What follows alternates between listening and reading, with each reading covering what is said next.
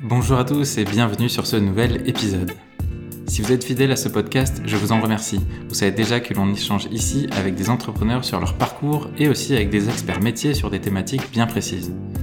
Aujourd'hui, je vous propose un entretien avec Pierre-Henri Deballon, cofondateur de la startup WizEvent, une vieille startup comme il le dit lui-même et donc un échange rempli de retours d'expérience. WizEvent, c'est le genre de société qui a tout connu. Des grands succès, une levée de fonds, des rachats à d'autres compagnies, l'international, mais aussi quelques galères. Ponctuées de nombreuses analogies sportives, on parle de tout ça avec Pierre-Henri qui fait preuve d'une grande transparence. Je m'appelle Guillaume Comagnac, je suis ravi de vous retrouver comme chaque semaine et vous souhaite une bonne écoute. Salut Pierre-Henri. Salut Guillaume. Merci d'être là, merci d'avoir répondu euh, à mon, euh, à mon invitation, même si c'est pas vraiment moi qui ai fait l'invitation, il faut le dire. C'est invité. on s'est auto-invité, c'est ça. Donc merci d'être là. Non, merci de nous recevoir. Euh, première question assez classique, je vais te demander de, de me faire un, un, double pitch en fait, euh, nous présenter toi et, et aussi euh, With Events que vous faites au quotidien. Ouais. Euh, bah écoute, je m'appelle Pierre-Henri de Ballon, donc je suis l'un des cofondateurs de WizEvent et euh, je suis Dijonais et j'ai fait toutes mes études à Dijon avant de, avant de venir terminer mes études sur Paris et, euh, et de monter WizEvent à Paris. Donc aujourd'hui, le, le, le, siège de WizEvent est basé en région parisienne, mais le cœur est encore à, à Dijon. D'ailleurs, le siège social, il est chez mes parents parce que je savais que j'allais déménager. Donc quand on a créé WizEvent, j'ai fait en sorte que le, le siège social soit à Dijon. j'ai fait des études d'économie parce que j'adorais l'économie et puis de et puis j'adorais le sport. Donc j'ai fini par une maîtrise d'économie et de gestion du sport à Dauphine où en gros j'avais réussi à trouver euh, j'avais réussi à associer en fait mes, deux passions en tout cas ces deux sujets qui me qui me bottaient. Et, euh, et mon souhait initial bah, c'était logiquement de travailler dans le sport plutôt économie du sport ou dans un club sportif j'aurais bien aimé être une sorte de je le dis souvent mais d'Arsène Wenger. Et euh, bah, ça ça ne s'est pas forcément déroulé comme prévu. Et en fait assez vite je me suis plutôt orienté sur le le, monde de l'entrepreneuriat parce que j'ai un papa qui est entrepreneur, donc globalement, je pense que j'ai eu une formation un peu en continu euh, et puis que ça collait assez bien à mon caractère. Tu vois, je, je faisais beaucoup de, de handball, j'étais gardien de but. Et ben, c'est pas vrai. Si, si. Parce que moi aussi, j'ai passé toute ma jeunesse à faire du handball. Ah ça nous fait un point commun. Et eh bah écoute, tu vois, j'ai fait beaucoup de hand. J'ai fini, bah, quand j'étais à Dauphine en maîtrise économie et gestion, je jouais euh, à Villepinte, qui était en deuxième okay. division à l'époque. J'étais le troisième gardien. Euh, j'étais tout jeune, tu vois, je devais avoir 19 ans. Et, euh, et, on avait une super équipe. On a fini troisième. On, a, on, aurait dû monter en première division. Il y avait une dizaine d'internationaux, le gardien de l'équipe de Roumanie. Enfin, il y avait une super équipe. Et mais je me suis aussi rendu compte à ce moment-là de mes limites en tant que sportif. Tu vois, je pense que j'aurais pu faire un, J'aurais pu faire un gardien peut-être titulaire en D2, mais euh, mais pas forcément une grande carrière. J'aurais pas été beaucoup plus loin. Et puis euh, et puis bon, c'est pas non plus un métier qui, qui, paye des milliers d'essence. C'est des carrières assez courtes. Et euh, et puis cet univers un peu semi-pro, j'avais perdu le côté que j'aimais, qui était la bande de copains dans le bus, avant match, après match. Là, c'était des mecs qui venaient au travail, donc c'était un peu différent, mais passionnant parce que du coup. Euh, un, un avant-goût du haut niveau. Et puis puis beaucoup d'entraînement puis tu vois tes limites. Enfin c'était assez c'était une période assez rigolote. Les gardiens de but juste petite parenthèse il faut le dire au handball même si c'est un sport collectif c'est quand même un poste vraiment à part comme dans beaucoup de sports où il y a un gardien euh, on dit que c'est aussi euh, parfois un peu des têtes brûlées parce que bah, quand tu te prends des, des tirs à 100 km heure, peut-être à, à 5-6 mètres de distance, c'est assez particulier. c'est, enfin, donc est-ce que ça en dit long aussi sur sur ta personnalité? Bah, Je crois que ça en dit long parce que parce que tu sais, souvent il y a des gardiens où on leur dit ben voilà, il y a personne aujourd'hui dans les buts, est-ce que tu veux y aller? Moi j'y étais, j'avais envie d'y aller parce que euh, et c'est ce que j'allais dire, c'est que ça colle assez bien avec l'entrepreneur. Euh, parce que dans, au handball, le gardien de but, s'il rate son match, l'équipe perd. Et s'il fait un bon match, il peut faire gagner l'équipe. Il faut aussi que les autres jouent bien, mais il est assez décisif. Et un peu comme l'entrepreneur, c'est-à-dire que s'il y, a une, très bonne équipe, mais que l'entrepreneur est pas au niveau, bah, la boîte elle va avoir des grandes difficultés. Et à l'inverse, avec une équipe qui est peut-être euh, pas aussi forte que d'autres, mais avec euh, un bon chef d'équipe, entre un bon meneur, en l'occurrence là le gardien, on peut arriver à, remporter le match. Donc ça, ça joue assez. Puis il y a un côté effectivement un peu, euh, tu le disais, un peu fou aussi. Alors c'est assez rigolo. Moi, je j'aime pas. Enfin, j'avais peur de prendre des ballons en plein visage. C'est-à-dire que t'as plein de mecs qui disent ils ont ils ont pas peur, c'est des barjots et tout. Et non, j'aimais pas ça. J'en prenais pas souvent parce qu'en fait en réalité on n'en prend pas souvent. Mais il y a aussi un phénomène qui est assez rigolo, c'est quand tu as le corps chaud, donc quand, es, quand tu viens de t'échauffer, que, que tu es en confiance, tu ne sens pas du tout la douleur. Et c'est assez Mmh. incroyable. C'est-à-dire que la balle qui te frappe à, tu disais à 100 km heure, euh, quand tu as le corps chaud, euh, tu sens absolument rien. Par contre, ce qui est difficile, c'est quand tu arrives et que tu es à froid, l'échauffement, c'est un peu plus dur. Bon, ouais, intéressant. Bah, parenthèse handball peut-être un peu terminée. Euh, en plus, euh, finalement, on enregistre le lendemain de la qualification euh, des de Bleus France, pour, ouais. euh, pour pour le nouveau euh, tournoi olympique. Donc, euh, Et d'ailleurs, le gardien, Yann Gentil, était le deuxième gardien à Villepinte. Eh ben, Donc tu vois, il y avait une sacrée, sacrée équipe de gardiens. et euh, j'avais devant moi l'un des futurs gardiens de l'équipe de France et le gardien de l'équipe de Roumanie. Donc non, c'est des moments rigolos avec des mecs assez brillants. Quoi. Excellent. Et donc là, euh, ouais, tu, tu poursuis, euh, tu tu t'aperçois que bon, euh, le côté peut-être plus euh, économie entrepreneuriat prend peut-être plus de plaisir versus le, le côté sportif, euh, cardio Bah parce que sportif. en fait, je trouvais que le moi ce que j'aimais dans le sport, c'était la compétition, donc le haut niveau, essayer de de d'atteindre l'excellence et ainsi de suite et je trouvais que dans le monde, heu, des clubs sportifs, dans le monde des fédérations, heu heu, peut-être pas forcément chez les équipementiers où là, c'était vraiment le monde de l'entreprise, mais je trouvais que c'était très amateur Mhm. et je retrouvais pas cette passion de la compétition je et et et comme dans beaucoup de secteurs, mmh, à l'époque, je me je me disais que c'était les meilleurs qui étaient en poste et en fait, en réalité, c'est beaucoup lié au réseau. J'avais pas de réseau dans le sport, donc j'avais galéré pour trouver un stage et ainsi de suite et puis, heu, puis j'en avais été un petit peu déçu en me disant: «Bah, finalement, si je reviens un jour dans le sport, je veux revenir par la grande porte et pour ça, il vaut mieux que je parte dans le monde de l'entreprise, que j'ai une très belle carrière». Je sais pas, par exemple, être un très bon directeur marketing. Je m'étais toujours dit que, heu, la façon d'être le directeur marketing du PSG ou d'un grand club, c'était, heu, d'être un très bon directeur marketing dans le monde de l'entreprise et d'après, dire d'avoir cette passion pour le sport, c'est assez facile finalement à réappliquer ensuite. Ce qui est de plus en plus le cas en plus, euh, vraiment. oui, Aujourd'hui, on, on le voit. D'ailleurs, les, les postes clés euh, sur ces, euh, ça c'est très dis, exactement. Avant, c'était souvent l'ancien joueur, Mhm. heu, mais tu vois, il y avait des cas où c'était la femme de l'entraîneur qui était au marketing. Alors, ça veut pas dire qu'elle avait pas le niveau, mais je trouvais ça un peu étonnant, tu vois? Ça faisait un peu, heu, le poste de complaisance et je me disais que c'était pas le le le truc que j'aimais, dans dans dans le sport donc et puis après, je donc je suis plutôt parti sur la partie entrepreneuriat, donc j'ai fait un master d'entrepreneuriat à l'ESCP, master Innover Entreprendre. Hem, au fond, c'est un peu bizarre parce que j'ai toujours pensé que l'entrepreneuriat s'apprenait pas et que c'était plutôt un état d'esprit. Heu, mais c'était la seule formation bac plus 5 qui me plaisait et heu et en plus ça me permettait de de mettre à mon à mon di à mon CV un diplôme cool avec une une grande école de commerce. Mhm. Mais pour la petite histoire, tu vois, j'ai fait Dauphine et le SCP et l'endroit où j'ai appris le plus de choses, c'est à l'université de Bourgogne parce que j'ai fait un doc déco à l'université de Bourgogne et ben, c'est là où les cours étaient du meilleur niveau et c'était là où c'était le plus dur d'avoir de de bonnes notes.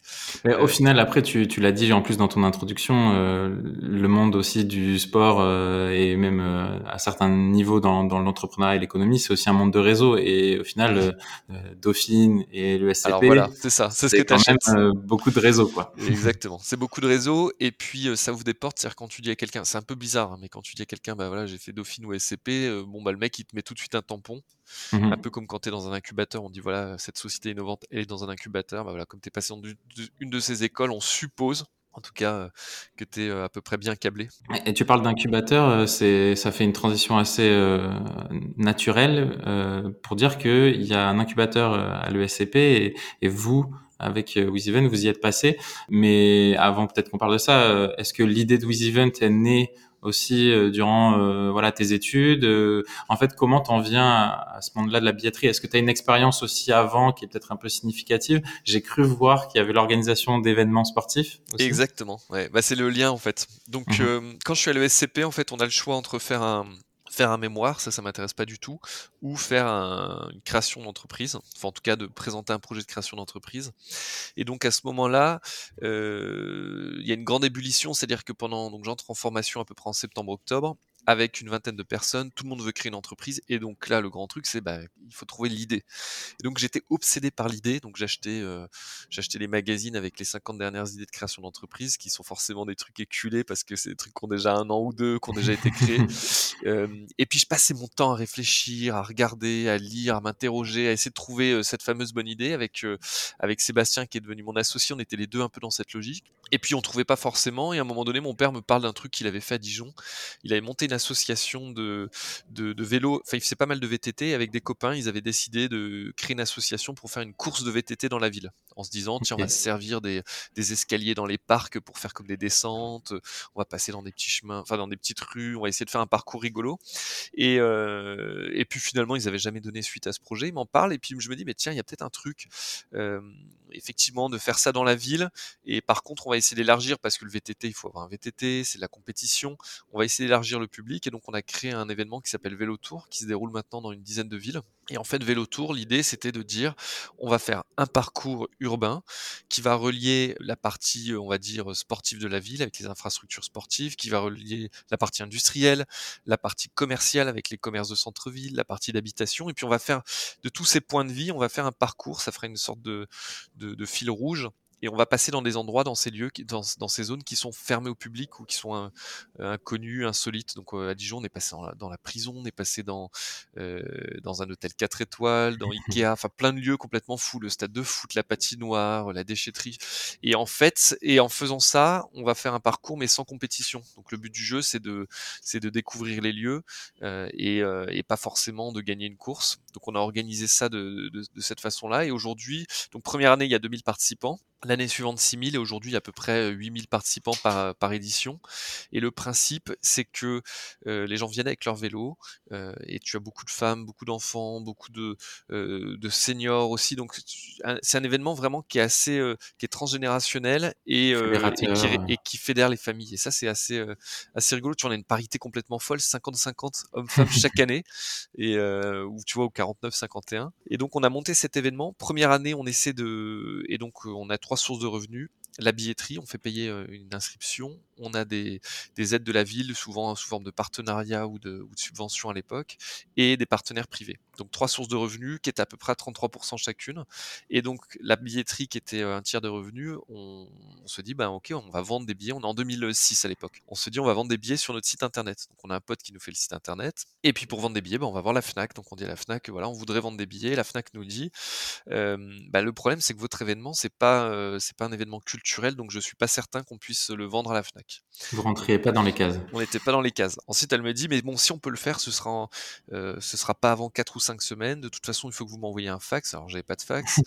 euh, il faut qu'on ait euh, les statuts de l'association. Et puis surtout, moi, je lui dis, mais moi, ce qui est important, c'est je veux pouvoir contacter les participants en, 2000, en 2007, donc l'année d'après, pour qu'ils puissent se réinscrire. Et elle me dit, bah non, les, les participants, la base de données nous appartient à nous, la Fnac, parce que ils seront devenus clients de la Fnac et, et donc vous pourrez pas communiquer avec eux, vous n'aurez pas accès à leur mail, à leur numéro de téléphone.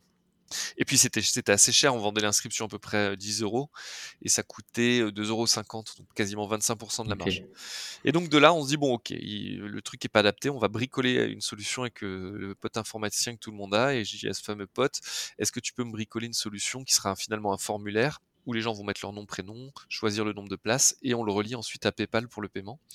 Et donc on fait ça. Sur les 2000 inscrits la première année, on a 60... Euh, non, 20% d'inscriptions en ligne. Tu vois, je suis un peu ambitieux. On a 20% d'inscriptions en ligne. Et l'année d'après, les inscriptions en ligne, c'est 60%. 90 et finalement 100% aujourd'hui tout le monde s'inscrit en ligne. Donc il y avait une vraie tendance, une vraie demande à ce que les gens puissent s'inscrire et payer par carte bancaire sur internet, mais là je vous apprends rien, tout le monde, tout le monde connaît l'essor du e-commerce. Mais plus surprenant, c'est que des organisateurs viennent nous voir et nous disent "Ah mais c'est formidable."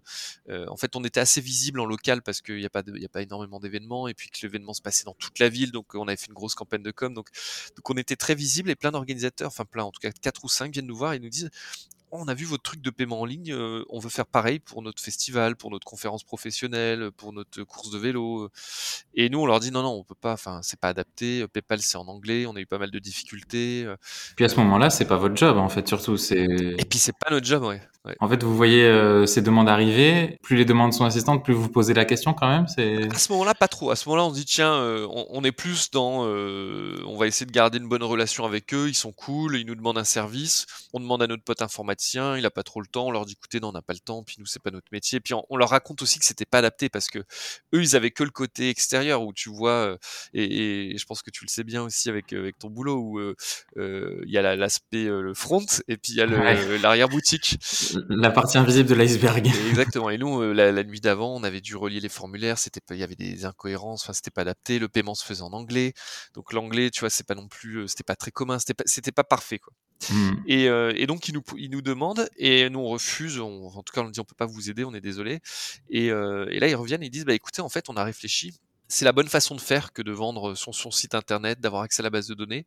On a compris que vous aviez pas le temps, et bah du coup investissons ensemble dans un logiciel. Et là, il nous propose d'acheter un logiciel de billetterie, donc de payer la licence et, de partager le coût de cette licence. Sauf que nous, enfin, on est, on est, on est des vilains petits canards, mais moi j'étais plutôt de cette génération qui avait, euh, avec les, qui avait les MP3, qui avait gravé des encyclopédies universalistes, qui, qui, qui craquait son Windows. Enfin, du coup, payer une licence, c'était contre nature et surtout, c'était pas forcément adapté. C'est-à-dire qu'on se disait, OK, on va acheter une licence à un moment T.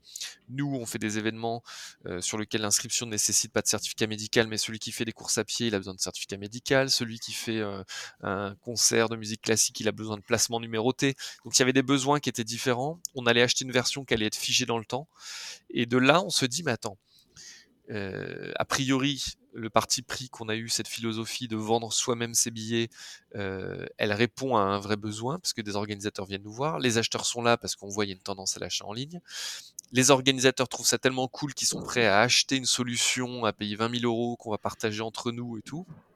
Et ce qu'on nous propose comme technologie aujourd'hui nécessite un investissement élevé. C'est des logiciels qui ont une version euh, à un moment T, qui n'est pas adaptée, qui est moins évolutive et tout. Et on se dit, bah en fait, prenons toutes ces contraintes, et le marché de la billetterie est un gros marché. Prenons toutes ces contraintes, euh, celles de la FNAC, celles des logiciels de billetterie, et on va essayer, un peu comme au judo, de servir de leur, de faiblesse ou de leur force pour pivoter autour et d'être plus agile. Et finalement, qu'est-ce qu'on fait? On dit, ben, avec Sébastien, on n'avait pas créé de société en début sur ce projet euh, de, de boîte événementielle, depuis c'est devenu une société.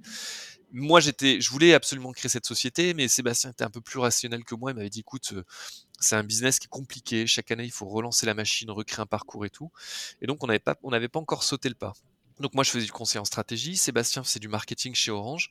Et là il y a cette idée qui vient où on se dit mais attends là il y, a un, marché qui est énorme, le besoin on le connaît parfaitement, on va répondre à notre besoin. Au lieu de, on va investir toutes nos économies dans ce projet pour, parce que c'est un projet qui a, du potentiel. Et puis on va casser toutes les barrières rencontrées. Donc on va faire un système qui est en self-service, c'est-à-dire qui demande pas de compétences techniques, pas besoin d'avoir un pote informaticien. Il faut que mmh. n'importe qui puisse créer sa billetterie pour un cours de yoga, pour un, atelier, pour un salon, un festival, tout type d'événement. on va faire en sorte que ce soit instantané. Donc on va casser les cinq semaines de mise en vente. On va faire en sorte que on nous demande pas d'envoyer un fax, mais que les éléments tout se fasse en ligne de façon instantanée que le module bancaire soit intégré, pas besoin d'aller voir PayPal, pas besoin d'aller voir mmh sa banque, on va intégrer le module bancaire. On va donner accès à la base de données à l'organisateur. C'est lui qui prend des risques, c'est lui qui investit et donc cette base de données, elle lui appartient et il va pouvoir capitaliser dessus pour que son événement soit un succès on va faire en sorte aussi, et ça c'est important sur quand on fait un événement, quand on passe par un réseau de distribution, ça peut être la Fnac, ça peut être d'autres réseaux de distribution, ou Eventbrite qui est un concurrent à nous américain. En fait, ce qui se passe, c'est quand on vend des billets avec eux, on est copropriétaire de sa base de données. Eventbrite, par exemple, a le droit d'envoyer des mails aux gens qui sont inscrits pour d'autres événements, qui sont des événements souvent concurrents, parce que si vous êtes tagué comme allant à des conférences sur les startups, et eh ben vous allez recevoir des pubs pour toutes les autres conférences startups, donc pour les concurrents du premier organisateur pour lequel vous êtes inscrit. Et ça, on s'est dit non, on va pas le faire. Il faut que la base de données, elle soit que pour l'organisateur. Et donc c'est pour ça que WizEvent aujourd'hui, c'est une solution pour les organisateurs d'événements, pour tout type d'événements, de toute taille. Et en fait, on leur permet de vendre des billets, mais on leur apporte pas d'audience. notre mmh promesse, c'est pas de dire parce que vous utilisez WizEvent, vous allez vendre des billets. D'ailleurs, le grand public connaît peu WizEvent.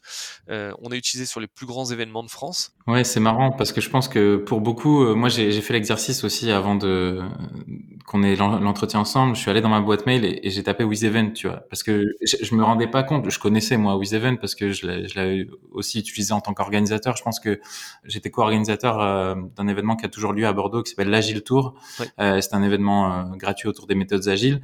Peut-être que c'est en 2014 on avait dû commencer à implémenter euh, WizEvent. Peut-être qu'avant on avait utilisé d'autres solutions. Et, et, du coup, j'ai refait l'exercice d'aller dans ma boîte mail, de taper WizEvent, et en fait, je me suis aperçu qu'il y, en avait plein en fait des billets euh, que j'avais pris sur WizEvent, mais sans m'en rendre compte, euh, parce que c'est c'est le genre de service un peu qui devient un peu invisible parce qu'un organisateur se l'approprie mmh. et euh, ben on va faire tout le formulaire et tout le processus client sur sur son site à lui. Et à la fin, qui génère en effet l'envoi d'email avec ton ticket tout bien fait, c'est vous.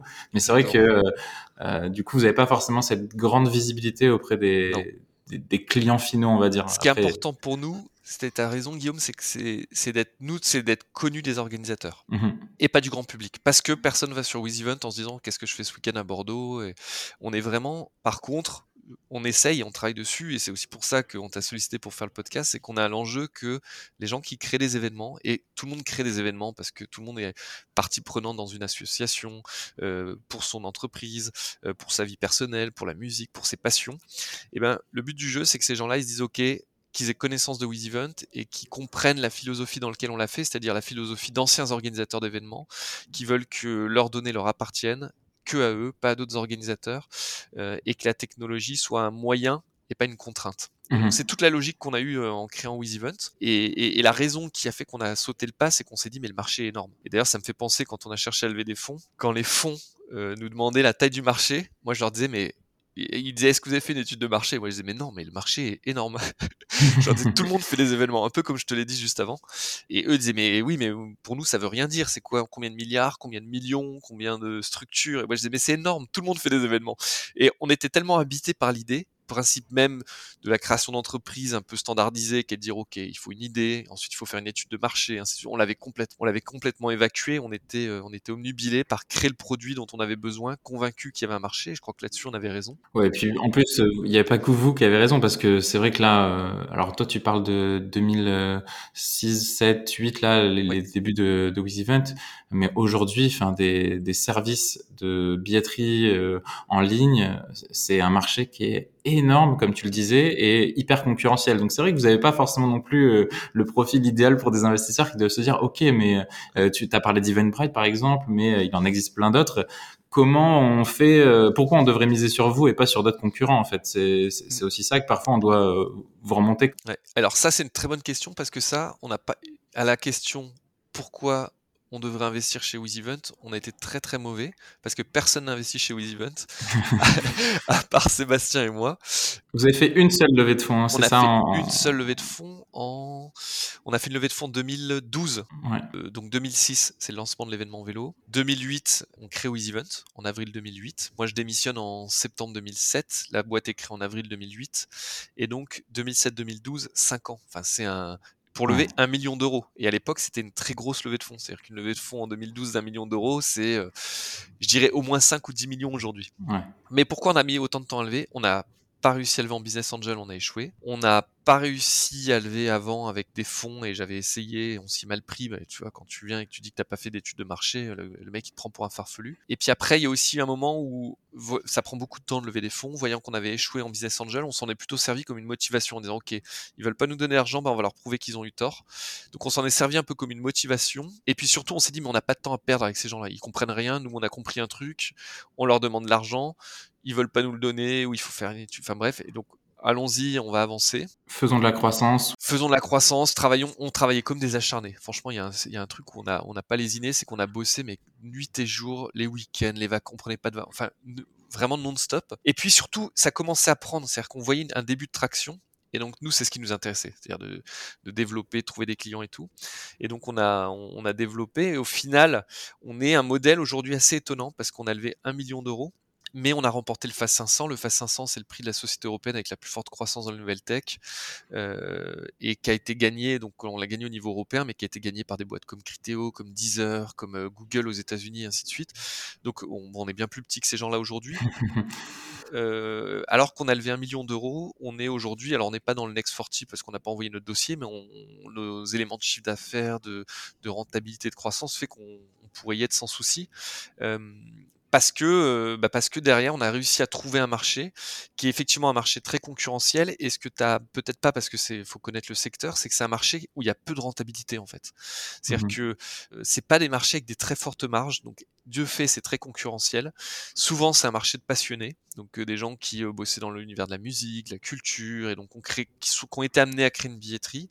Et c'est un marché qui est assez dur à développer à l'international, c'est-à-dire que dans chaque pays, il y a des champions locaux. Ouais, mais je pense c'est des sujets sur lesquels je voulais forcément t'amener parce que aujourd'hui, vous avez une stratégie. Alors oui, certes, vous avez finalement comme levé des fonds, et, et ce que tu dis, c'est que après, au final, ça n'a jamais depuis, j'ai l'impression, été une nouvelle motivation pour vous parce que vous n'avez plus jamais euh, chercher à, à, lever des fonds. Par contre, créer des partenariats stratégiques, faire des rachats, ça, ça a été euh, quelque chose dans, dans, votre stratégie d'entreprise et de développement qui a été, euh, je pense, assez euh, charnière. Enfin, J'imagine que la question se pose pas aussi simplement de dire est-ce qu'on lève des fonds pour écraser la concurrence ou plutôt est-ce qu'on va mobiliser des fonds qu'on a chez nous pour plutôt travailler avec ce partenaire-là peut-être faire une fusion. Euh, c'est peut-être ça aussi les, les, réflexions que vous avez. Ouais, t'as raison. Et puis, il y a un autre phénomène aussi qu'on dit pas, c'est que et je le reproche beaucoup à l'univers startup, on parle que de levée de fonds. Ouais, c'est vrai, je suis d'accord avec la toi. La plupart des articles dans les médias spécialisés sont liés à des levées de fonds. Classement du Next 40, c'est lié à des levées de fonds. C'est-à-dire que tu pourrais faire n'importe quoi, mais si tu as levé plus de 40 millions d'euros, tu vas être dedans. Et ce qu'on ne voit pas, mais comme pour le sport, si je reviens au sport, ce qu'on ne voit pas, c'est tous les sacrifices derrière ou ce que ça implique. Quand on voit Zidane en une de l'équipe qui porte la Coupe du Monde, on a l'impression que, que c'est facile. Euh, ce qu'on voit pas, c'est que bah, chaque année, en France, dans une quarantaine de clubs français, tu as euh, une quarantaine de gamins qui euh, arrêtent pas leurs études, mais qui font un saut dans l'inconnu, quittent leur famille, leurs, leurs racines pour aller faire du sport 24-24. Et au final, sur ces 800 gamins par génération, t'en as peut-être qu'une trentaine qui vont percer. Et c'est le jeu, voilà, c'est comme ça. Il y a un rêve qui est tellement fort derrière. Mais ce qu'on voit pas, c'est que derrière Zidane, il y a aussi plein, pas mal de casses, il y a pas mal de gens qui loupent. Et c'est pareil pour les startups. Et derrière les levées de fonds, en fait, un des trucs forts de l'entrepreneuriat, moi, ce qui me fait vibrer dans l'entrepreneuriat, c'est la liberté. C'est que je suis incapable d'être salarié. Enfin, j'ai beaucoup de mal à être salarié. J'ai beaucoup de, de je, mais j'en suis pas fier, hein, mais c'est parce que. Euh... oui, et puis tu l'as dit, il y a un background qui va avec ça, c'est-à-dire aussi tu as, as, grandi dans, dans, une famille qui avec un père entrepreneur, donc tu as, as, vu aussi bien les, la liberté, mais aussi les responsabilités que ça entraîne et les contraintes. Ouais. Et, et, les contraintes mais je parle aussi en, en, en connaissance de cause. Ouais. Mais mais il y a pas de mal. Et puis euh, après, je suis, je te rejoins en ce moment, il y a un grand engouement autour de la startup nation, etc. Tous entrepreneurs, mais en fait, tout le monde n'est pas fait pour être entrepreneur. Non. Mais donc, tout le monde n'est pas fait non plus pour être salarié, et, et c'est ok avec ça. Et ouais. chacun s'épanouit là où il veut. Mais ce que tu dis sur euh, sur le fait qu'on valorise trop les, les, levées de fonds, euh, j'espère que ça va euh, aussi changer. Je, je, partage totalement ton point de vue. Et on le voit, il y a quand même certaines boîtes là. Euh, je pense à Lemlist ou Germinal, voilà, qui qui prennent des, des vraies positions fortes en disant nous on veut pas lever de fonds, on veut euh, grandir, euh, scaler, mais euh, à notre rythme et en étant responsable aussi, en ayant une éthique, enfin ce genre de, de, sujet. Mais je pense que c'est important qu'on reparle de rentabilité, parce ouais. que lever des fonds, c'est un métier et c'est pas facile. Tu vois, nous on a échoué, donc euh, c'est aussi c'est pas parce qu'on a échoué que on a réussi après. Après, ce qui s'est passé quand on gagne le faire 500, on reçoit des propositions de fonds américains, Axel, les plus gros fonds, hein, Partech et tout le tralala, enfin en tout cas qui nous contactent et qui nous disent les gars, euh, vous avez gagné le prix, on veut vous rencontrer, on vous avait pas dans les radars, euh, on a dû louper quelque chose. Et nous, à ce moment-là, on veut plus lever de fonds. Donc moi, je leur réponds poliment, je dis merci de votre intérêt, mais globalement, euh, on cherche pas à lever des fonds. Et là, ils ont l'impression qu'ils ont affaire au Rolling Stone, quoi. Globalement, ils, ils, viennent te voir en disant on est un des fonds américains les plus connus, on leur présente et les mecs veulent pas lever, mais attends, il y a un truc qui va pas, quoi. Et, et, en fait, je leur dis mais vous savez, on est rentable. Et là, quand tu leur dis que t'es rentable, tu les, tu les, tu les douches un peu parce que ça les intéresse pas les boîtes rentables. Ce qu'ils veulent, c'est des boîtes qui perdent de l'argent mais qui font de la croissance.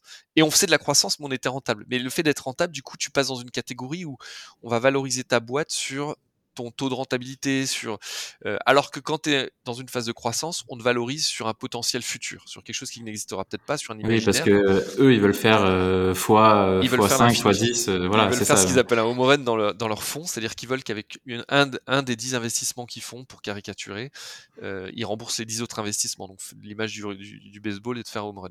Mais ce que je disais sur la levée de fonds qui fait qu'à un moment donné, et moi aujourd'hui j'essaie de donner un autre message à des startups, c'est que quand on crée une entreprise, on est quand même assez ancré, on aime quand même la liberté, ce que j'évoquais tout à l'heure. Quand on fait rentrer des fonds, on perd la liberté. Donc, ce qu'on Mhm. voit pas derrière l'article euh, dans Madines sur telle levée de fonds, on voit pas que euh, le salaire du dirigeant, il est validé par les nouveaux investisseurs. On voit pas que euh, pour toute prise de décision importante, euh, voilà, il il va plus tout devoir seul. hein. à, à ce board et ainsi de suite. Donc, ce qui est beaucoup mis en avant, c'est oui, mais c'est de la smart money, c'est-à-dire qu'on va être autour de table avec vous et quand vous prendrez la décision, on va vous aider à prendre cette décision. Bah oui, c'est souvent des mecs brillants, très bien câblés, tout ce que tu veux.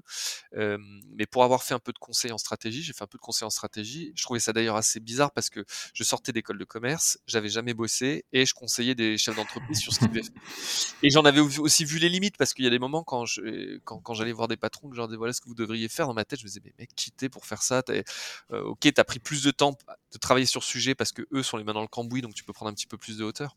Mais donc la smart money, bon, c'est bien. J'ai envie de dire, c'est un nice to have. Si le mec a a- ou, ou la femme de ce fonds apporte un peu plus de valeur, tant mieux. Mais au fond, quand on fait rentrer un financier, quand on fait rentrer un nouvel actionnaire, on perd un peu en liberté.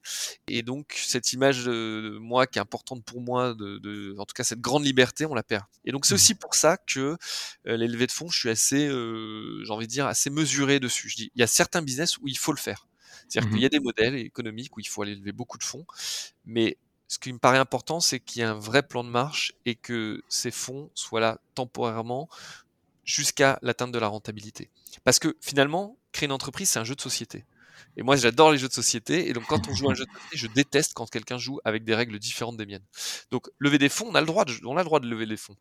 Mais il faut qu'à un moment donné, ce soit rentable. C'est-à-dire qu'il faut qu'à un Mhm. moment donné, euh, on retombe sur la rentabilité. Et là, je l'ai vu avec cette crise dans notre secteur. Il y a des acteurs qui ont été très impactés, des concurrents à nous, qui ont levé beaucoup de fonds, où moi, ça fait des années que je dis, mais ils n'ont pas un modèle rentable, ça ne peut pas marcher, ça ne marchera pas, et où euh, je suis pas content qu'aujourd'hui les boîtes se cassent la gueule, mais où à un moment donné, je dis, bon, il y a aussi un moment où il y a une réalité de terrain. Et là où l'exercice, ce jeu de société, il est intéressant, c'est que le but du jeu, c'est d'avec des moyens d'arriver à et une entreprise, c'est l'objet d'une entreprise, c'est de gagner de l'argent. Il faut qu'elle gagne de l'argent. C'est ce jeu-là. Et donc qu'elle soit rentable. Ça veut pas dire gagner des millions, milliards. Ça veut dire gagner de Mhm. l'argent. Ça veut dire que globalement, créer de la valeur. C'est-à-dire, j'arrive le lundi matin, quand je repars le vendredi, j'ai créé quelque chose qui a une forme de valeur, qui est matérialisée par cette, cet argent. Et je trouve que euh, on porte au nu des gens qui ont levé de l'argent, mais qui n'en ont pas créé. Et j'aimerais des fois qu'on dise, OK, eux, ils créent de l'argent. Parce que créer de l'argent, c'est créer de l'emploi, euh, c'est créer des investissements futurs et c'est d'être dans une logique euh, au moins à moyen terme. Et Mhm. de pouvoir se projeter et qu'elle ait des bases saines. Euh, et donc, moi, le modèle des licornes, tous ces modèles un peu, ouais, un peu, un peu fantasmés, bah, je, je suis assez dubitatif et j'aimerais qu'on parle de, euh, j'aimerais qu'il y ait des articles de fond sur, euh, moi, je serais ultra intéressé qu'un journaliste m'appelle dise, OK, parlez-moi de votre rentabilité. J'ai envie qu'on parle de votre rentabilité. Est-ce que vous êtes rentable? Comment vous êtes rentable? Comment vous expliquez que vous êtes rentable? Comment vous allez euh, euh, vous maintenir par rapport à vos concurrents? Par contre, non, on parle de, bon, bah, on lève des fonds pour faire quoi? Pour aller acheter, et je peux le faire l'article. Tartampion lève des fonds euh, pour euh, se développer à l'international et offrir cette, et disrupter le Avec monde. la photo des fondateurs qui croisent les bras devant. euh, Exactement. devant ouais, ouais. Mais, Attention, mais il en faut. hein. Il en Oui, faut. oui. C'est important qu'il y ait des fonds, c'est important. Mais euh, mais c'est pas la, ça devrait pas être le seul prisme qu'on prend. Oui, et puis même quand euh, un entrepreneur euh, lance une idée, c'est sûr que euh, s'il lance sa startup en ayant euh, tout de suite l'idée de, de lever des fonds parce qu'il pense que c'est la seule façon de réussir, bah, faut, faut peut-être juste dire que non, c'est une des options euh, pour te développer, mais c'est pas l'option, la seule option quoi. Mais c'est vrai que tout, tout l'écosystème etc pousse peut-être un petit peu à ça. En tout cas, c'est la partie visible en effet. Alors que comme tu le dis, bah, il y a des il y a des centaines de startups qui au quotidien créent beaucoup de valeur, sont peut-être pas mises en avant, mais créent beaucoup de valeur et c'est ça qui est quand même très très important. Et la médiatisation, malheureusement, elle est très liée à ça. Elle est vraiment liée à. à- et, et tu vois, d'ailleurs, au fond, on a levé un million d'euros, on a dépensé, en besoin de trésorerie, en fait, on a dépensé que 200 000 euros. Donc, capitalistiquement, c'était stupide, parce qu'on a été dilué, forcément. Euh, mais par contre, ce que ça a apporté, ça, je peux pas l'enlever, ça a apporté un tampon. Le tampon, ils ont levé des fonds. Euh, ça a apporté euh, de la visibilité aussi et donc de nouveaux clients. Euh, tu parlais tout à l'heure qu'on avait fait des opérations avec des croissances externes. On a un concurrent qui s'appelait Wouticket, qui était porté par, par Christophe, Christophe Herbourg et Maurice Zozinger, deux super gars qui avaient monté ce projet à Nancy, qui était très bon techniquement. Commercialement, ils étaient un peu plus en retrait par rapport à nous. Et ils voient l'annonce, parce qu'à ce moment-là, comme on sait qu'on a levé des fonds, on recrute un CTO, un, directeur produit, et ils nous disent, les gars, on s'est reconnu dans l'offre, parlons-en parce que peut-être qu'ensemble on sera plus fort. Génial. Et donc de là, bah, on, les rachète, ils deviennent le directeur technique, directeur produit, et, euh, et on construit, le, on construit le, la, la, suite de l'aventure comme ça avec eux. Ça, c'est assez formidable. Est-ce que c'est un modèle qui, qui, qui est propre au, à votre secteur là, à, à, votre secteur à vous, parce que au final, euh, il y a eu, euh, bah, là, tu parles de, de l'aventure Woutiquette, mais là, vous venez de faire une annonce assez importante là sur les derniers jours, qui est une, une, association avec PlayPass, un, un acteur belge. Euh, en fait, comment on passe de euh, plus ou moins concurrent à euh, partenaire où, où l'un des deux rachète ouais. Comment ça se passe? Parce que bah, c'est pas toujours évident. Parfois, c'est vraiment la garde tranchée. Tu as complètement raison. Bah, en fait, alors il y, y, y a, deux choses. Le, le... déjà, c'est eux, hein, qui sont venus nous voir. Donc, c'était pas mmh. une stratégie chez nous. Euh, donc, c'était eux finalement qui étaient peut-être les plus clairvoyants sur le sujet. L'opération Wouticket s'étant bien passée, Ensuite, nous, on s'est dit que en fait, c'était une bonne façon de procéder. C'est pas lié à notre secteur. Et là, je me suis dit, et avec Sébastien, qui est, mon associé, on s'est dit, mais tiens, euh, c'est porteur de sens en fait, parce que tu as des gens qui sont ultra motivés, qui connaissent parfaitement leur secteur, qui à un moment donné se rendent compte de limites, de certaines limites, et qui euh, qui peuvent avec nous euh, venir créer un ensemble qui est beaucoup plus puissant. Et, et ça, je pense que c'est souvent c'est souvent une stratégie qui est pas assez poussée, de, en tout cas de se renforcer au niveau français. Là, on l'a fait au niveau européen, mais ça fait sens. Alors, pour que, pour que ça puisse marcher, bah, il faut qu'il y ait déjà un respect avec euh, les, les, concurrents. Tu parlais de guerre de tranchées, bah, il faut pas qu'il y ait eu de, de coups de Trafalgar, on va dire, euh, parce que s'il y a trop de, s'il y a trop d'émotionnel et ça peut pas marcher, il faut qu'il y ait beaucoup de respect de part et d'autre, euh, parce que y en a quand même généralement un qui est plus petit et qui se fait euh, souvent euh, englober et qui va devoir se mettre dans la roue d'un autre projet avec un autre nom de société qui est pas celui qu'il a porté pendant des années. Une humilité aussi. Ouais. Mais il faut de l'humilité pour ceux qui viennent rejoindre le produit, euh, le, projet. Ceux qui sont plus gros, en l'occurrence, c'était souvent WizEvent. On a tâché euh, d'être ultra respectueux de cette valeur entrepreneuriale. C'est-à-dire que euh, quand on est entrepreneur, on est quand même, on pouvait pas les faire passer d'entrepreneurs à salariés d'un autre projet. Donc pour nous, on les a toujours considérés comme des associés, comme des entrepreneurs. Puis après, on a industrialiser cette façon de faire, c'est-à-dire qu'au niveau européen, donc aujourd'hui on est en France le deuxième acteur de billetterie derrière la Fnac, donc on a une vraie position en matière de billetterie, on travaille avec les plus gros événements français.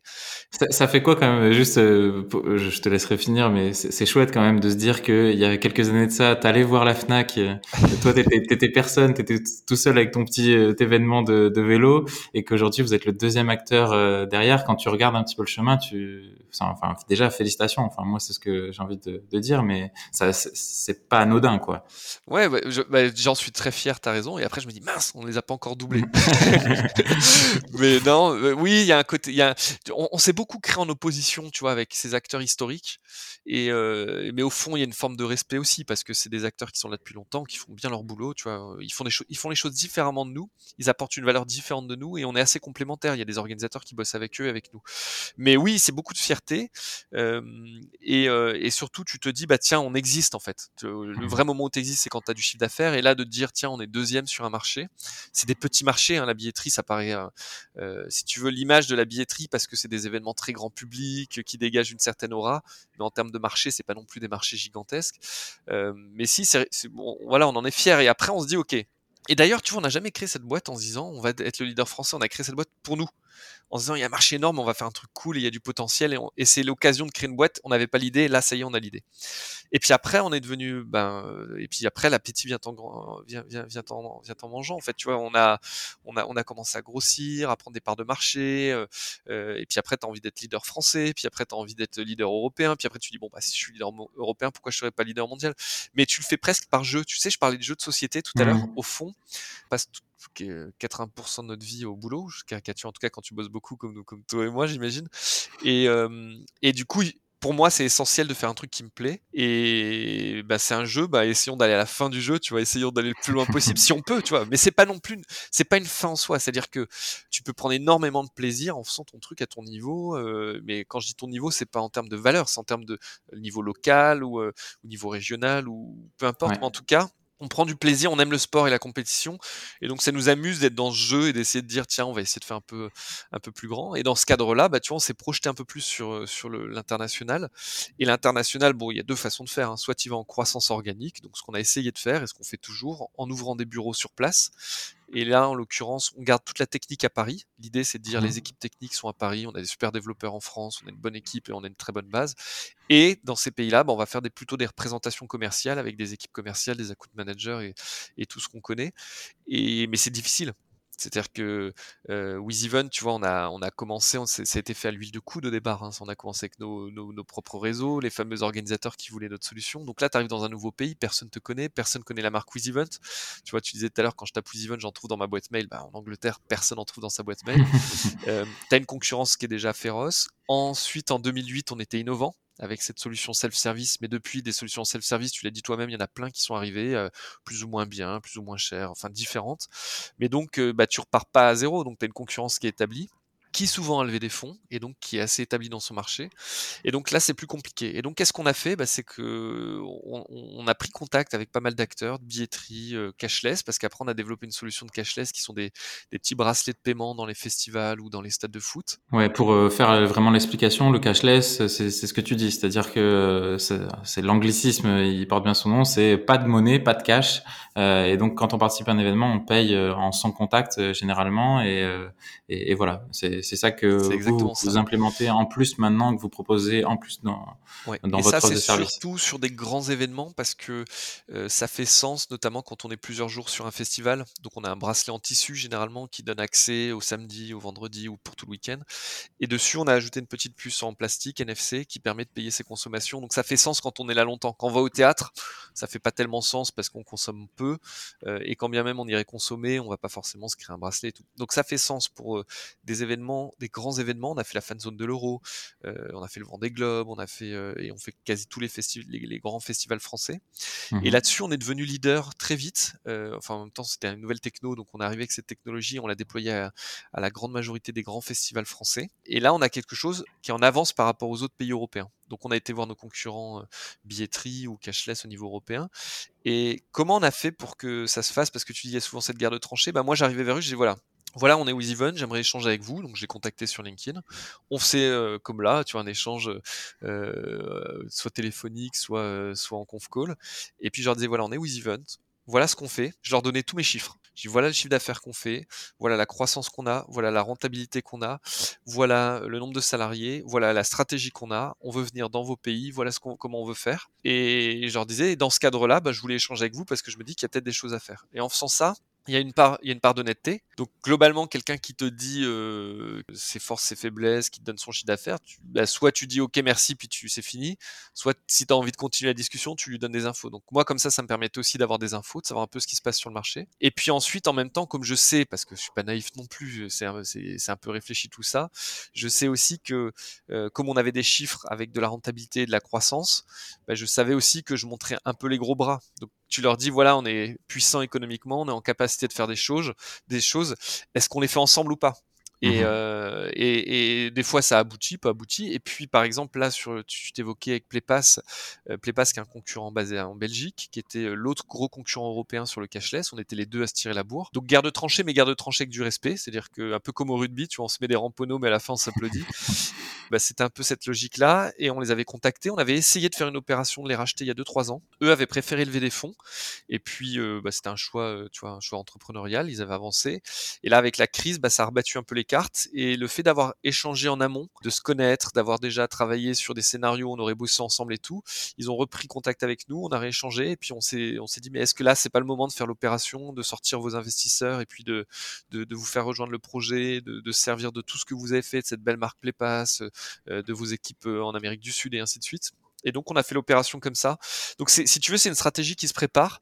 Moi, je crois que ces concurrents, il faut les voir comme euh, des partenaires potentiels. Ouais. ouais, avec une vraie logique de compétition. C'est-à-dire que pourquoi Prost était si fort parce qu'il y avait Senna à ce niveau-là, et pourquoi Senna était aussi fort parce qu'il y avait Prost. Donc cette, cette compétition, elle doit tirer vers le haut. Il doit y avoir des tensions. C'est normal d'avoir des tensions avec ses concurrents. Mais quand c'est respectueux, ben, à un moment donné, tu te retrouves tous euh, autour d'une bonne bière à la fin du match ou, euh, ou, ou, à t'applaudir quand, quand les rugbymen sortent du terrain. Ben, un peu ça, ou avec du profond respect, tu vois, quand Prost et Senna, quand Senna, juste avant de se tuer, dit euh, Tiens, je voudrais passer un coucou à mon, mon, ami Alain Prost quand il est dans le tour de, de repérage du circuit. Et eh ben, c'est ces valeurs du sport aussi, où tu vois, tu viens et tu dis Bah voilà ce qu'on fait, voilà ce qu'on veut faire. Mais pour ça, j'ai besoin de concurrents ou de partenaires. Et, euh, ça permet de créer, euh, d'essayer de, créer ce projet, d'avancer comme ça. J'adore, parce que moi qui suis un passionné de sport, tu m'as fait tellement de références sportives que je suis refait. Je suis, c'est top. Non, mais c'est hyper intéressant en fait ce que tu dis parce que euh, ben, ça, en fait c'est un vrai état d'esprit en fait de, se dire que euh, oui on a des concurrents mais évoluer avec eux euh, pour tirer tout le monde vers le haut euh, au final c'est bien tu vois parce que quand on est sur un secteur, comme tu le dis, qui est peut-être un peu concurrentiel, qui est, euh, qui est, qui est, qui est un peu plus peut-être niché, euh, ben c'est bien de voir ces concurrents aussi qui, qui fonctionnent bien. Parce que s'ils fonctionnent bien, ça veut dire que le marché au global fonctionne bien. Et donc, ouais. Souvent, tu as des gens qui disent Ah, chic, j'ai pas de concurrent. Moi, dans ma tête, j'ai dit Mais mec, c'est que t'as pas de marché en fait. quand on n'a pas de concurrence, et c'est un bon signe. Alors, ça, je le dis d'autant plus aujourd'hui qu'avant, je le disais pas du tout. Moi, j'étais plutôt celui qui aime avoir tous les magasins de la rue pour être sûr qu'on vient forcément dans son magasin. Et Sébastien, qui mon, Sébastien Tonglet, qui est mon associé, mais disait toujours, mais non, mais il faut qu'on ait des concurrents, c'est bon signe qu'on ait des concurrents, c'est bien que d'autres lèvent des fonds et tout. Alors forcément, avec lucidité, on n'a pas envie qu'ils deviennent plus gros ou qu'ils viennent nous, trop nous gêner, mais, mais tout ça, ça crée à dynamiser un marché, ça montre qu'il y a quelque chose. J'ai deux questions du coup pour aller être en lien sur euh, la partie à la fois rachat et à la fois internationalisation. Euh, c'est euh, c'est quoi les bonnes pratiques quand euh, tu intègres, euh, absorbes euh, une équipe, que ce soit concurrent ou alors sur une, fonctionnalité, par exemple quand tu rachètes une équipe qui, développe vraiment une technologie particulière, est-ce que tu as des bonnes pratiques à, partager sur comment vous faites ça pour l'intégrer à, votre équipe, que les gens intègrent votre culture, l'état d'esprit qu'il peut y avoir chez vous. Et sur la partie internationalisation, le fait d'avoir des équipes maintenant qui sont un peu distribuées partout, maintenant je crois que vous êtes sur tous les continents euh, aussi avec le avec le rachat de PlayPass. Euh, tu vois, avoir des équipes à Montréal, euh, en Amérique du Sud, euh, qui parlent peut-être voilà des langues différentes. Comment ça Comment vous mettez de l'huile dans tout ça pour que ça fonctionne bien? Bon, le, le, vrai truc, la vraie difficulté qu'on a, je vais dire un truc tout bête, c'est l'anglais. C'est-à-dire que euh, quand on crée WizEvent au début, on le crée pour nous-mêmes, donc on se projette pas sur l'international. Quand on recrute les premiers salariés, bah, on recrute des gens qui connaissent le monde événementiel, mais on se pose pas la question de savoir s'ils parlent bien anglais. Donc aujourd'hui, euh, notre langue de travail, la plupart du temps, euh, je dirais que c'est 50% français, 50% anglais. Mmh Et moi, le premier, je suis pas très bon en anglais. Euh, mon associé est pas très bon en anglais, même si lui il est bilingue en espagnol. Euh, le reste des équipes sont pas très bons en anglais. Donc ça, c'est une vraie lacune sur laquelle, tu vois, si je devais donner un conseil aux gens, c'est de, pas toutes les langues, mais l'anglais, malgré tout, il faut quand on s'entoure de, salariés euh, et notamment de salariés clés sur les postes importants, s'assurer qu'ils aient un très bon niveau d'anglais, pas un bon niveau d'anglais, mais un très bon niveau d'anglais. Tu vois, on a une, une fille qui s'appelle Léa chez nous, qui est la directrice produit, qui est franco-américaine et donc quand elle parle anglais, bon, elle parle pas anglais quoi, elle est anglaise, tu vois, enfin elle est américaine même, donc euh, donc bah, la tonalité, euh, les mots, le vocabulaire et tout, et je le vois dans les échanges internationaux, ça aide beaucoup. Et, donc ça c'est un truc à travailler. Alors quand on l'a pas fait comme nous au début, bah, il faut essayer de le rattraper, donc essayer de faire des formations euh, et puis prendre sur soi en fait. Hein, du coup je me force, je regarde des séries en anglais et ainsi de suite, mais, mais comme c'était quelque chose qui n'était pas prévu, c'est quelque chose sur lequel on n'était pas très pas prêt, pas très bon. Et puis en France, on n'est pas très bon sur les langues. Donc ça, c'était une des difficultés. Après, sur l'onboarding, comment on pour intégrer ces équipes euh, et que ça se passe le mieux possible Le premier truc pour moi, c'est de respecter ce qu'ils ont fait. C'est-à-dire que si tu dis à quelqu'un, euh, écoute, euh, ton ancienne culture, elle est pourrie, mais la mienne est mieux, adopte-la, c'est compliqué. Oui, ou même trouver des points, euh, des points similaires avec des, des moments où ça se rassemble. C'est ça, c'est ouais, aussi. Moi, tu vois, la première prise de parole que je fais avec les équipes Playpass, c'est de leur dire écoutez, ça fait des années qu'on est concurrents. Vous avez été un concurrent difficile pour nous. Si vous avez été difficile, c'est parce que vous avez fait du bon boulot. C'est une belle marque euh, et je veux que la marque continue à exister. Donc, on n'a pas vocation à la faire disparaître. Euh, on n'enlèvera jamais que vous êtes des salariés de Playpass et que vous avez été dans l'aventure Playpass et, euh, et vous devez en être fiers. Et nous, on le respecte à mort. Et euh, et by the way, bah, on, est un groupe un peu plus fort maintenant. Il y a des choses que vous faites mieux que nous et d'autres qu'on fait mieux que vous avec WizEven. Bah, celles qu'on fait mieux que nous, il va falloir que vous essayiez plutôt de vous mettre dans la roue. Les choses que vous faites mieux que nous, on va essayer de les prendre pour les récupérer. on va faire un nouvel ensemble où il y aura des gens qui viennent de d'autres origines, mais qui partagent le même projet. Et tu vois, au fond, ce que je dis là, c'est c'est un peu ce qu'on essaie d'appliquer sur sur sur les équipes, mais pas de façon. on n'a pas un plan RSE disant il faut qu'on ait telle parité, tel truc. Mais mais pour moi, euh, Event, c'est ce qui compte, c'est les compétences des gens, quel que soit leur genre, quelles que soient leurs orientations sexuelles, quelle que soit leur religion, quel que soit le quartier d'où ils viennent, quels que soient tous les trucs qui aujourd'hui clivent tout le monde dans la société mmh. du matin au soir en fait. Et moi, ce qui m'importe, c'est est-ce que c'est des gens qui sont cool, avec qui j'ai envie d'échanger et qui apportent de la valeur et qui ont des compétences euh, et, on va respecter d'où ils viennent si eux ils respectent un espèce de socle commun pragmatique de bon sens et de respect. Donc euh, c'est comme ça qu'on le fait. Après les difficultés, bah, c'est pas simple, tu vois, il y a comme des différences culturelles dans certains pays. Tu vois, les, Anglais, moi j'ai toujours, toujours des difficultés. Quand je sors de rendez-vous, j'ai l'impression que j'ai signé parce qu'ils m'ont dit que tout ce que je faisais était extraordinaire, euh, wonderful, great, un peu comme les Américains. Puis en fait après, bah, en fait tu te rends compte qu'ils disent ça à tout, tout le monde tout le temps et qu'avant de signer, il y a un... donc ça c'est un peu plus compliqué. Après c'est enrichissant et l'internationalisation pour une... Nous, on est une vieille startup, hein, je te le disais tout à l'heure, je crois que c'était avant l'émission, on a, on a été créé il y a 12 ans. Au fond, à chaque fois que tu lances un nouveau pays, que tu décides de t'internationaliser, c'est comme si tu recrées une startup, tu repars de zéro. Euh, donc ça, c'est assez, euh, c'est assez grisant et intellectuellement, c'est stimulant. Et donc on essaie de s'adapter. Tu vois, il y a un autre truc aussi que dans l'aventure de WizEven qui est un peu particulier, c'est que j'avais des profs à l'ESCP qui disaient ça, et je pense qu'en partie ils avaient raison, mais qui disaient beaucoup. Euh, il y a des bonnes personnes pour lancer les projets, il y en a d'autres pour aller de jusqu'à 10 salariés, d'autres pour aller de 10 à 100, d'autres pour aller de 100 à... Et bon, pour l'instant, tu vois, on est un, peu plus d'une centaine, mais je suis assez content de me dire que j'étais peut-être pas la bonne personne, mais en tout cas que j'ai su m'adapter. Alors avec des difficultés, franchement, il y a plein de trucs que j'ai loupés ou qu'on n'a pas bien fait ou pas fait aussi rapidement qu'on aurait dû le faire. Mais intellectuellement, je trouve ça très cool de s'adapter à chacune des étapes de la boîte. Parce que tu mmh découvres d'autres choses, tu découvres d'autres, d'autres façons de faire, tu découvres. Il y a des choses plus ou moins passionnantes, il y a des choses dans lesquelles je suis plus ou moins bon, mais chaque évolution de la boîte en termes de stade permet de se repositionner, de se questionner, de continuer à apprendre en fait. Ok. Et il y a un stade euh, ultime, il y, a un truc où tu te dis, euh, bah, une, parce qu'une boîte, c'est jamais fini, hein, par exemple, surtout une startup, faut, faut tout le temps faire de la R&D, faut tout le temps euh, penser les coups d'après, euh, voilà. Mais pour reprendre l'analogie du jeu de société, est-ce que tu vois, est-ce que tu vois la fin de la partie, toi? Est-ce que tu te dis quand on sera arrivé à tel stade, ouais, là, là, ça sera génial et mais je pense plus que ce, les trucs qui font que j'arrêterai, il y en a, il y en a plusieurs. Il y a le moment où je, où je me dirais que là, je suis plus la bonne personne. Mmh parce que je me sentirais plus, tu vois, j'aurais comme un, je, me dirais tiens là j'apporte plus de valeur à cette société. Le moment où je prendrais plus de plaisir. Euh, et tu vois typiquement le moment où Seb, mon associé demain décide de partir, je pense que je pars dans la foulée, je dis tout le temps, mais parce que ce projet il n'existerait pas sans cet associé. Euh, et c'est lui qui a eu l'idée. Moi je le trouve brillant en fait. Et le succès de Louis Even c'est surtout Sébastien. Alors c'est beaucoup moi qui en parle parce que lui ça l'intéresse pas, et puis que moi ça m'amuse d'en parler, et puis que je trouve que c'est bien pour la boîte d'en parler. Mais euh, mais c'est une aventure où donc on était ensemble à Dauphine, on n'était pas on n'était pas potes hein, au sens euh, euh, amis, mais on était on était on était des potes, mais pas des amis. Et on est devenus par la force des choses des, amis et, et des, des genre dire même des meilleurs amis du monde. Tu vois, on passe nos journées ensemble. et le jour où il arrête, je pense que j'arrêterai. Après, on s'est pas fixé d'objectif à se dire tiens si un peu comme au sport, tu vois, tu dis tiens une fois que j'ai gagné cette compétition, j'arrête.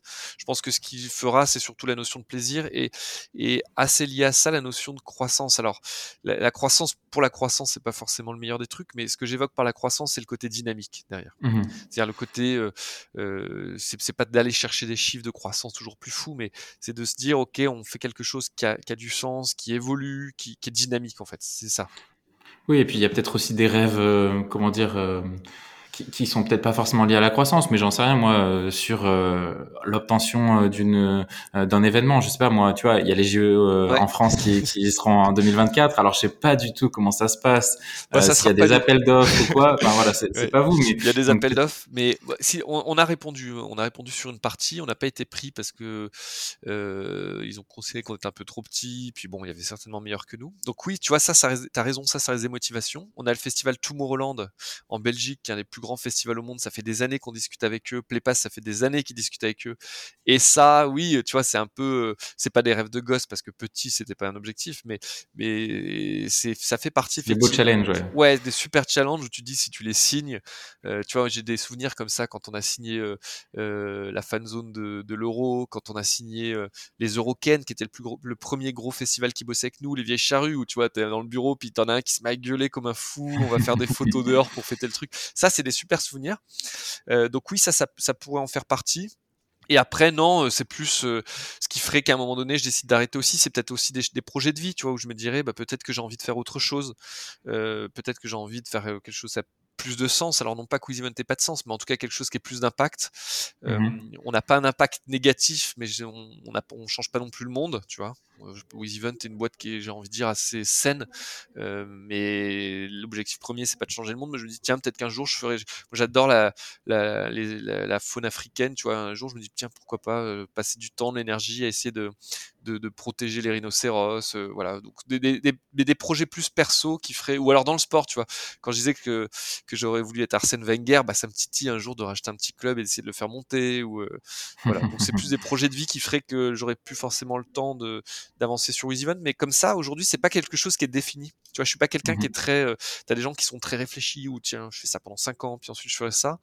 Euh, je pense que c'est aussi la vie qui fera que voilà que, que, que ça évoluera dans un sens ou l'autre. Ouais, et puis en plus, euh, on n'est jamais à l'abri de d'une pandémie mondiale, par exemple, qui peut nous tomber dessus. Euh, je voudrais juste que j'en ai ça, je veux pas ça.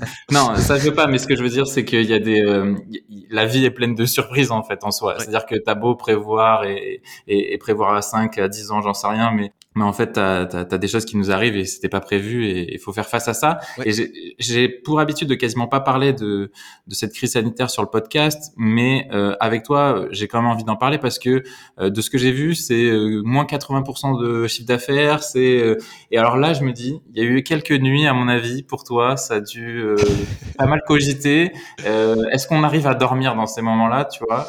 J'aimerais bien t'entendre là-dessus parce qu'au final, voilà, ben, vous avez préserver quand même euh, bien l'existant euh, et plus que ça. Et surtout, vous vous êtes mis à euh, penser déjà à la suite, tu vois. Et ça, je pense, c'est aussi un, bon état d'esprit d'entrepreneur de dire, ok, il y a un truc qui nous tombe dessus. Maintenant, euh, on va pas juste se plaindre et on va essayer de trouver des solutions. Quoi. Ouais.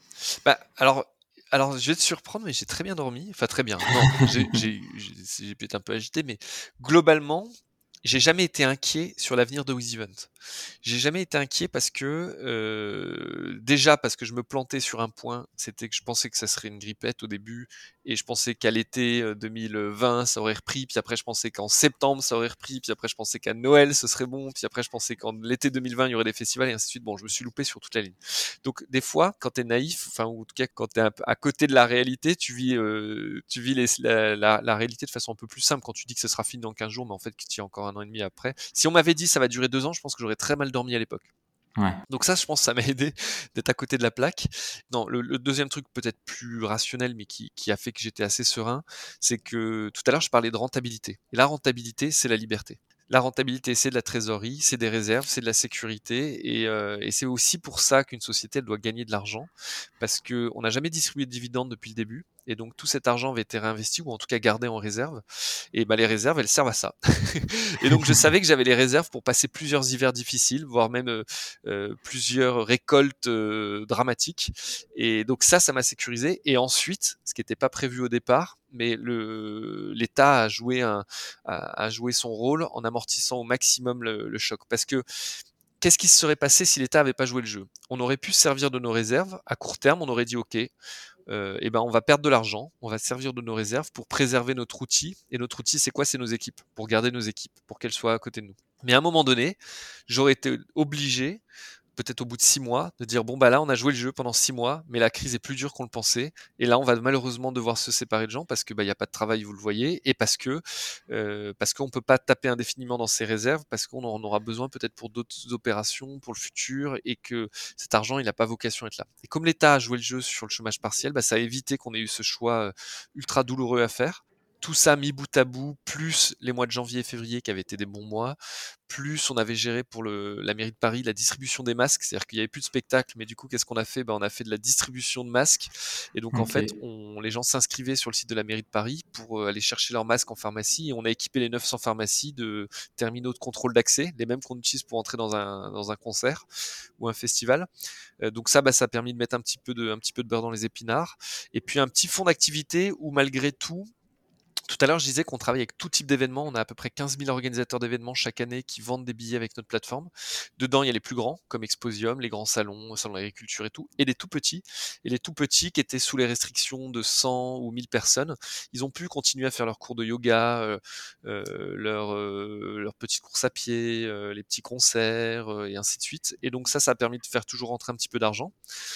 donc tout ça mis bout à bout a fait que bah, on a réussi à passer cette crise, j'ai envie de dire, sans en tout cas abîmer les perspectives futures, parce que ce qui était important pour nous, c'était d'être prêt à ce que ça reprenne. Beaucoup de gens parlent du monde d'après, alors effectivement, il y a des choses qui vont changer, mais je pense que l'événementiel reviendra, alors avec des mesures adaptées, mais en tout cas euh, la question de est-ce qu'en fait on fera que des événements hybrides dans le futur ou que des. Je pense que tout le monde en a ras-le-bol d'être devant son ordi, qu'on a tous besoin de, de, se retrouver. au contraire, je pense que quand ça va repartir, il y aura, ça va repartir assez fort parce qu'il y aura des, des, ouais, ce besoin de sentir, euh, je, dis je le dis tout le temps, mais sentir l'odeur des frites, entendre le stade vibrer, les applaudissements, euh, les basses quand on est à un concert, euh, le noir dans la salle de théâtre, tous ces trucs-là qui manquent. Je suis convaincu que ça va revenir. Et on était quand même dans une société où avant cette crise, on parlait beaucoup de une société de l'entertainment où il faut vivre des moments, il faut être présent dans des lieux, il faut faire. Je pense que ça, ça reviendra quand même. Donc je suis assez serein sur le futur épuisé euh, moralement de cette de ce sorte de faux, faux plat, tu vois, qui, qui n'en finit plus, euh, et un petit peu inquiet quand même sur la capacité pour nos équipes, pour moi aussi, à, à reprendre un rythme de travail normal. Tu vois, quand il va falloir se remettre à bosser, ça va faire un peu bizarre, je pense. Et, justement, tu parles de ton équipe. Euh, comment euh, on arrive à aussi mobiliser et à quand même insuffler, tu vois, une énergie euh, aussi dans, dans, ces moments-là. Tu vois, tu, tu parlais de, de, de, coach sportif, de, de Arsène Wenger ou, ou, autre, mais tu vois, je pense qu'il y a des parallèles aussi à faire de quand une équipe est un peu dans, dans, un moment dur, ben, il faut arriver à trouver les clés, les mots, à retrouver l'émotion qui fait qu'on a, on a envie d'y aller et de se battre. Bah, des fois, on y arrive, alors on y arrive plus ou moins bien ce qu'on a essayé de faire, c'est de donner des perspectives, tu vois, en disant déjà, premier truc, la boîte va pas disparaître, donc de les rassurer, ça je pense c'était important. De leur dire voilà les mesures qu'on met en place, on va les tenir pendant, euh, euh, pendant une durée assez longue, ce qui permettait pour eux de se projeter. Dans le quotidien, hors crise, ce qui fait que notre métier est assez motivant et que j'ai pas besoin d'être un excellent manager pour que ça tourne, c'est que les événements pour lesquels on bosse sont suffisamment passionnants et ils ont une temporalité qui fait que de toute façon on doit être prêt à une date donnée donc ça facilite tout ce process. Euh, et puis c'est gratifiant de travailler sur ces beaux événements. Euh, euh, il y a une forme de dynamique, on a des équipes assez jeunes, donc il y a, une dynamique naturelle qui se fait dans la boîte. Donc, et là, en période de crise, bah, il faut essayer de, la remplacer. On n'y arrive pas très bien. Hein. Je n'ai pas de solution miracle. on fait comme on peut. On s'appuie beaucoup sur nos managers. C'est-à-dire que maintenant, on n'est plus en direct avec toutes les équipes, donc on s'appuie beaucoup sur les managers. Donc c'est plutôt eux qu'on essaie de garder plus proches de nous. Tu vois, on a mis en place un petit rendez-vous toutes les semaines où chacun fait un point, donne ses infos. Donc c'est des moments un peu clés où ça permet nous de sentir des alertes, de faire redescendre des infos. Une fois par mois à peu près, ou tous les mois et demi, on essaie de prendre la parole devant toutes les équipes pour dire voilà les nouvelles qu'on a, voilà les perspectives qu'on a, voilà les infos de façon aussi transparente. Voilà, mais tu vois, j'ai pas de mesure, j'ai pas un truc extraordinaire. Quoi. bah, beaucoup de communication au final, c'est la clé aussi. Ouais. Top. Euh, merci pour tes réponses. On va bah, tranquillement finir. Merci beaucoup pour euh, ton temps jusqu'ici. Et je trouve qu'il y, y, a plein d'enseignements dans, dans, tout ce que tu as dit. Donc, euh, merci. Toi qui es euh, justement euh, aussi mentor et, et, coach encore, j'ai le vu euh, dans un incubateur et tu as, une grande place. Euh, on n'a pas parlé de Paris Co, euh, mais j'inviterai, je mettrai quand même un lien vers vers la structure. mais donc toi, tu vois aussi maintenant à ton tour passer pas mal d'entrepreneurs et, et, et, de gens qui portent des, des idées et des projets quels sont voilà les, premiers mots souvent que tu as à, ces entrepreneurs que tu rencontres, tu vois, les premiers axes sur lesquels ils, doivent travailler ou alors des, des petites qualités à, à développer moi, moi, le truc qui m'apporte le plus quand on me présente un projet, c'est l'équipe et la, la, raison psychologique enfin, je leur demande pas comme ça, je dis pas pour quelle raison psychologique vous créez une boîte, mais j'essaie de la comprendre au travers de ce qu'ils disent au travers des questions que je pose. J'essaie de comprendre quel est leur moteur. Qu'est-ce qui mmh. fait qu'à un moment donné, ils, ont, ils sont tournés vers l'entrepreneuriat plutôt que vers le salariat? Qu'est-ce qui fait qu'ils ont démissionné? À qui ils veulent prouver qu'ils valent peut-être plus que ce qu'on a pensé d'eux? À quel moment ils vont s'arrêter? Pourquoi ils le font? Ça, ça m'intéresse beaucoup de comprendre ces ressorts parce que, au fond, c'est les mêmes ressorts qui font avancer les sportifs souvent et qui nous font tous avancer. Donc de les comprendre, ça m'intéresse et ça me permet de mieux aussi comprendre leur réaction après. Donc je suis beaucoup là-dessus. Et, et, après, je m'intéresse plutôt à, à comment la rentabilité. Non, pas alors pas tout de suite, pas tout de suite. Mais oui, alors par contre, j'essaie de comprendre comment ils gagneront de l'argent. Ça, ça m'intéresse. Mmh de me dire, ok, mmh. est-ce que c'est un modèle sur lequel on peut gagner de l'argent? Comment on peut en gagner? Quelle est la valeur qu'eux ils vont apporter? donc c'est ce que je regarde. Et tu vois, au travers de Paris Co, en fait, Paris Co, on a été incubé chez Paris Co en 2012, quasiment quand on a levé des fonds. Puis donc Paris Co, pour, pour ceux qui nous écoutent, c'est un, un, réseau d'incubateurs à Paris, une dizaine d'incubateurs, des plateformes sur chaque secteur. Donc il y a le e-sport, le sport, le tourisme, les RH et tout. Et c'est à peu près 800 startups incubées. donc effectivement, j'ai pas mal d'échanges avec ces, structures, parce que je suis devenu président de, cette association. et bah, ce que je regarde derrière, c'est surtout de voir dans quel écosystème ils évoluent, quels sont leurs concurrents comment ils se positionnent. Euh, mais bon, les questions un peu, un peu génériques. Euh, mmh. le, coaching, j'en fais plus à proprement parler. J'en ai fait beaucoup à l'ESCP. Et, mais depuis 2-3 ans, j'ai arrêté parce que j'avais plus trop le, plus trop le temps. Parce que aussi, c'est, j'ai beaucoup de mal à être en pointillé sur un projet. Mmh. Autant la partie où on, pitch et tout, ça m'intéresse. Mais après, euh, le, fait d'être beaucoup pris par WizEvent m'empêche, enfin m'empêche, en tout cas rend difficile du suivi. Tu vois, j'ai un tout petit peu investi en Business Angel, mais je prends pas de plaisir dedans parce que je me sens un peu passager clandestin et en tout cas moins, moins motivé à, à, être opérationnel à leur côté. Ok, merci. Et, et à l'inverse, est-ce qu'il y a un écueil, euh, alors que soit euh, toi que tu as fait que en démarrage, ou alors que tu vois régulièrement passer, tu, tu, vois, un truc assez classique sur lequel parfois on peut se tromper ou on peut se mettre de l'énergie dedans alors qu'en fait c'est peut-être pas forcément la priorité. on a parlé de la levée de fonds. Je pense que ça peut en être un, tu vois, de dire se concentrer trop sur la levée de fonds alors que au lieu de développer la valeur qu'il y a sur son produit. Mais est-ce que tu vois aussi, euh, tu vois, un, truc sur lequel il faut peut-être pas euh, perdre trop de temps ou euh? le plus dur, je trouve, en, tout cas pour des gens qui, comme moi, ont un profil, euh, et puis ça fera le lien aussi avec ce que vous faites, mais qui ont un profil euh, euh, plutôt marketeux, marketeux, communication, le plus dur c'est d'avoir un produit technique parce que la plupart des startups dont on parle sont des boîtes qui sont dans le SaaS, donc qui développent des logiciels web. Bah, le plus dur c'est de trouver la bonne équipe pour, monter ce projet. et c'est là-dessus au début, je pense qu'on on, a fait l'exercice un peu bête de faire une liste au Père Noël avec un cahier des charges complètement dingue et de passer par la boîte qui, qui coûte le moins cher. Je pense que le vrai, le vrai truc à faire, c'est quitte à créer une boîte, quitte à prendre des risques, il faut aller au bout. Euh, alors, on n'a pas des moyens infinis, hein, tous, mais il vaut mieux se donner trois mois d'espérance de vie en ayant pris les bonnes équipes et les, bons accompagnements techniques, plutôt que de se donner 9 mois d'espérance de vie, mais d'avoir quelque chose techniquement moins solide pour le futur. Parce que si ça décolle, les bases seront d'autant plus solides. Et si ça ne décolle pas, c'est aussi peut-être parce que le produit n'était pas prêt. Donc c'est le truc sur lequel je pense qu'il faut pas lésiner euh, et qui est vraiment stratégique et d'arriver à créer une relation aussi très forte avec un associé technique. Nous, on est deux associés marketeux comme, euh, donc euh, on, a, on a eu un associé technique au début, on était trois au départ, euh, et maintenant on est, on est deux, mais on a, on a par la force des choses avec les acquisitions, on a eu d'autres directeurs techniques et tout, qu'on considère maintenant comme des associés. Mais ça, c'est essentiel d'arriver à trouver ces, ces équipes ces gens-là, euh, soit en interne, soit en externe. et, euh, tu sais de quoi je parle, mais voilà, donc ça, ça, fait partie de, ça fait partie des points que, sur lesquels je serais très vigilant si je devais recréer un projet, c'est d'avoir vraiment la bonne équipe technique ou en tout cas le, le bon maillon pour m'accompagner. Ça marche. Top. Euh, merci. Euh, toi qui as l'habitude de faire énormément euh, d'interviews, d'être pas mal présent dans les médias, de faire des, beaucoup de podcasts, etc. Est-ce que euh, il y a une question euh, que je ne t'ai pas posée, un sujet sur lequel tu aurais aimé voilà avoir une petite prise de parole? Dans ce cas-là, je te, je te laisse libre de, de, partager ça, ou, ou sinon, ben, en, dernier, voilà, si tu as une ressource à nous recommander, ça peut être, je sais pas moi, un, livre, un site web, quelque chose, toi qui, qui t'aide en tant qu'entrepreneur euh, que tu as envie de partager Ouais. Euh, bah écoute, c'était déjà, c'était déjà assez complet. Non, ce, dont on parle peut-être pas assez, c'est les, les, sacrifices sais, on a un peu parlé tout à l'heure, les sacrifices de l'entrepreneur, les sacrifices qu'on fait quand on, quand, on, quand on porte un projet, qui sont, ben, qui sont assez visibles aussi pour la famille, pour les copains. Et donc, euh, bah, je pense c'est quelque chose qu'il faut pas, qu'il faut bien mesurer parce que c'est c'est des choses qu'on peut payer après. Tu vois, moi, j'ai beaucoup, beaucoup de potes quand on est sorti, je suis sorti de Dauphine le SCP. Et puis, et puis quand tous les jeudis, tu vas pas au pot, quand le week-end tu bosses, tu peux vite perdre le contact et le fil avec, avec, avec tous ses copains. Donc, faut faire attention à ça. Et puis pour la famille, cet investissement un peu dingue, il peut être pesant. Donc après, il faut arriver à trouver un, trouver un bon équilibre. Donc ça, je pense, c'est un point qu'il faut. Et, globalement, j'ai envie de dire, l'entrepreneur, il faut qu'il prenne soin de lui en fait, parce que tu m'as dit, tiens, présente-toi, puis après présente WizEvent au début. Puis dans ma tête, je me suis dit, ouais, mais WizEvent, c'est un peu une partie de moi.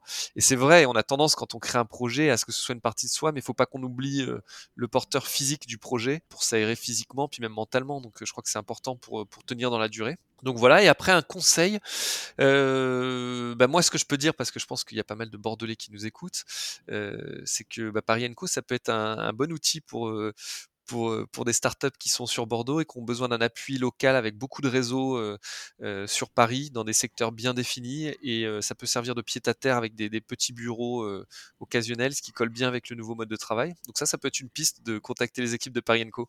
Et tu le dis pour Bordeaux, mais c'est valable si quelqu'un écoute ça à, Strasbourg, à Toulouse, à, Lyon, à n'importe où. Ou à Dijon. Ou à Dijon, évidemment.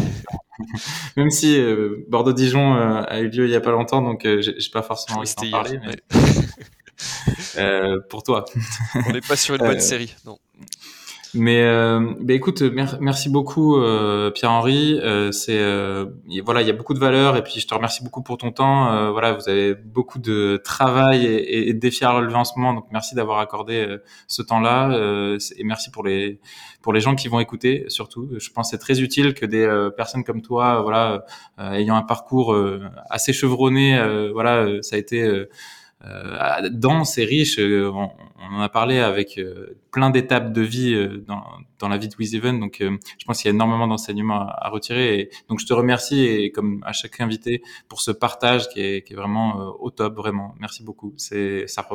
Moi, ça me rebooste vraiment à chaque fois. et eh ben cool. En tout cas, merci de l'invitation, puis de prendre de, de, prendre le temps de mettre en avant les, les entrepreneurs. Tu vois, le truc que j'ai le plus aimé quand j'ai appris l'entrepreneuriat à l'ESCP, c'est quand il y avait des entrepreneurs qui venaient parler de leurs aventures et que tu leur donnes la parole et tout, c'est cool. Donc euh, continue bien et merci, le moment était, le moment était sympa. Cool. Merci Pierre-Henri, à bientôt. Salut.